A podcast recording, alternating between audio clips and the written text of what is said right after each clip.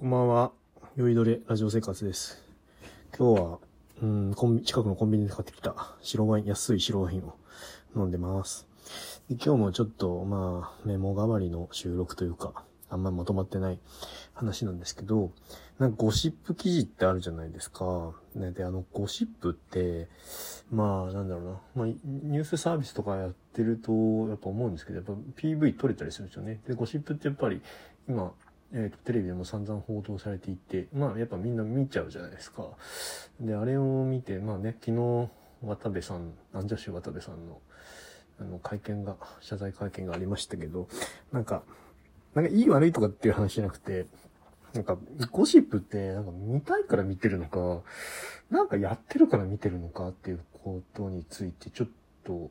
ようわからんなと思って、僕はなんか、まあ、数分あの会見を見て、うーん、これは見たいから見るもんじゃないなと思って、もう見るのやめちゃったんですけど、うーん、なんか、人って、全部目の前に起きたことに対して、能動的に判断できるようにできるというか、まあ、能動的に自分が目の前に起こってることに対して能動的に判断して、えー自分の行動を決めるみたいなことを、まあ、ふ普通そうなんですけど全部が全部本当に能動的に全部の自分の行動アクションを取ってるのかっていうとちょっと違う気もすんなみたいなことをちょっと今までの経験でも思ったこともあったんでその話をしたいなと思います。で、なんかサービスをリリースしたりとか、まあ取材をしたりとか、グループインタビューとか、まあ何かしらいろんなことをこう、実際のユーザーに聞いてみて、まあ、なんでこういうことやってるんですかとか、まあ一日の行動はどういうことやってますかとか、今なそれも興味があるっておっしゃったことに対してなぜ興味がありますかって聞くことはあるんですけど、まあ一般的にユーザーインタビューの原則としてユーザーはその答えについてユーザーは自覚的に答えを持ってないっていう話があって、やっぱそのなぜそれをしてるかっていうことをこう急に言われた時にそんなに明確に自分の中に答えがないから、その場を取り繕うために結構もっともらしい答えを言っちゃうってことはユーザーインタビューの場においては結構あるんですよね。で、僕が関わってきた話で言うと、まあ有名な、有名っていうか、まあ本にも書かれてる話で、あの、R25 の作り方っていう、あの、今の新 R25 じゃなくて、えっ、と、フリーマガジンの R25 の創刊編集長である藤井さんが書いた R25 の服作り方っていう本にも書いてある話なんですけど、まあ、いろんな、あれはサラリーマンをこう、メインユーザーに置いた、まあ、都内、首都圏に働くビジネスパーソンを、えーメインユーザーに置いたプロダクトで、その、その、フリーマガジンを立ち上げる前に、まあ、首都圏で働く、まあ、男女いろんな人に話を聞いたと。で、まあ、比較的高い確率で日経新聞を読んでいると。情報取得源としてどういうものがあるかっていったことを、質問に対して日経新聞を読んでると。で、まあなんか、ジッパー人からげでみんなが日経新聞を読んでるっていうから、なんかちょっとなんで日経新聞こんな読ま読まれてんだろう。自分たちの周りで日経新聞を読んでいる人たちのその実感と、ユーザーインタビューで聞いた人たちの日経新聞を読んでるっていう人たちの比率、なんか周りにはそんなにめちゃくちゃ一生懸命日経新聞読んでるやつはあんまりいないけど、ユーザーインタビューをすると結構な高頻度で日経新聞読んでるって答えが出てくると。これなんかありそうだなと思って、まあいろんな一日のいろんな人に一日の行動とかを見ていくとこれ新聞読んでる時間本当にあるのかなと思って、まあ、一通りインタビューが終わった後、まあ、めちゃくちゃ忙しく働いてるあなたは、どのタイミングで新聞を読んでるんですかって、あの、一通りインタビューが終わった後に、改めて聞いてみたところ、いやー、っつってテレス、こう、恥ずかしそうに、いや、なんか、実は、なんか新聞撮ってたりとかはするんだけど、そんなに読めてないとか、撮ってないんだけど、なんか日経新聞ってビジネスパーソンとして読んでた方がいいっていう、うん、対面もあるから、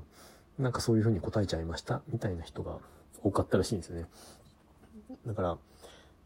なんかちょっと話ずれるっちゃずれるんですけど、人の行動って別になんか自分が主体的にこれをやらなければならないからとか、これをやりたいからって思ってる領域って意外に自分の行動の中ではパーセンテージはすごく少なくって、なんかこうあるべきだとか、こうじゃなきゃならないとか、こうした方が良さそうだみたいなことに対して自分の行動を規定する局面も結構あるような気がしてて、で、なんか、ゴシップって、まあ、報道する側、報じる側からすると、やっぱ、やっぱみんな見ちゃうので、あのー数字が取れちゃうから、まあ、みんなが求めてるものだと思って、まあ、まあ実際そうなんでしょうし、それに対しては何も思わないんですけど、じゃあ、その日経新聞読んだ方がいいなって思ってるとか、その自分の行動の結論がこう内発的に自分から出てくるもので本当に読んでいるのかっていうところまで考えてみたときに、いや、わかんないですよ。これちょっとデータ取ってみないとわかんないんですけど、本当に見たくて見てんのかなっていうか、やってるから見てるし、まあ、いわゆる人の、その、なんだろうな、心理というか、基本的な欲求みたいなところで、こう、見えないものを暴きたいみたいなのは、やっぱ、基本的に、その、本能レベルとは言わないですけど、すごく現象的な情動としてあると思うので、なんか、見えなかったものを見見たいとかっていう気持ちはあると思うんですけど、それと本当に見たいと、なんか、何もない状態から本当にその、アンジャッシュ渡部が不倫したっていうことに対して、本当に自分の人生において内発的に見たいかどうかっていうのって、まあ、そうとも限らないなと。だから結構ゴシップって忘れられていくというか、その自分の人生においてすごく必要だったらやっぱ覚えてると思うし、それなんか内発的に必要かどうかってちょっと謎だなと思った感じがちょっとあるんですよね。でも報道側は、まあみんなが見たいからこういうものを見たいんだっていうことに対して見たいものは見せてあげなきゃいけないって言いますけど、まあ、その気持ちもわかるし、それは否定もしないんですけど、見たいから見てんのかなやってるから見てるし、やってることがなんかちょっと、まあ、いわゆるエンターテインメントだから、やってるから見ちゃうっていうか、やらなかったら見ないんじゃないかなっていうか、や、やらなかったとしてよ。もうなんかそういう不倫の報道とか一切なくなったとして、え、なんで今日は不倫の報道がないんだって、こう、目くじら立てて、まくし立てて、あの、テレビ局に文句を言う人って、まあ、イメージの話ですけど、そんなに思いつかなくて、なんで今日は不倫の報道がないんだ？なんか芸能人の誰かが不倫してるはずだ。これはなんか隠してるなんじゃないのか？陰謀論だ、陰謀論だみたいな。なんか、それあんまイメージできないんですよね。だから見たいから見見るのか、いや、言ってるから見るのかっていうところで、ユーザーインタビューのコツみたいなところにもつながるんですけど、なんか、そこはあんまり履き違えな方がいいんじゃないかなって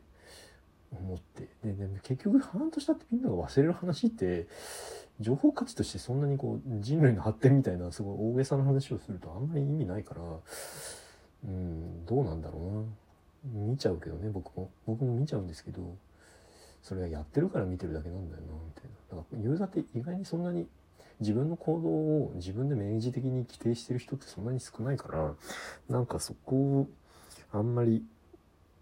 見誤らない方がいいんじゃないかな、みたいなことを思いました。ではでは、今日はこの辺でおやすみなさい。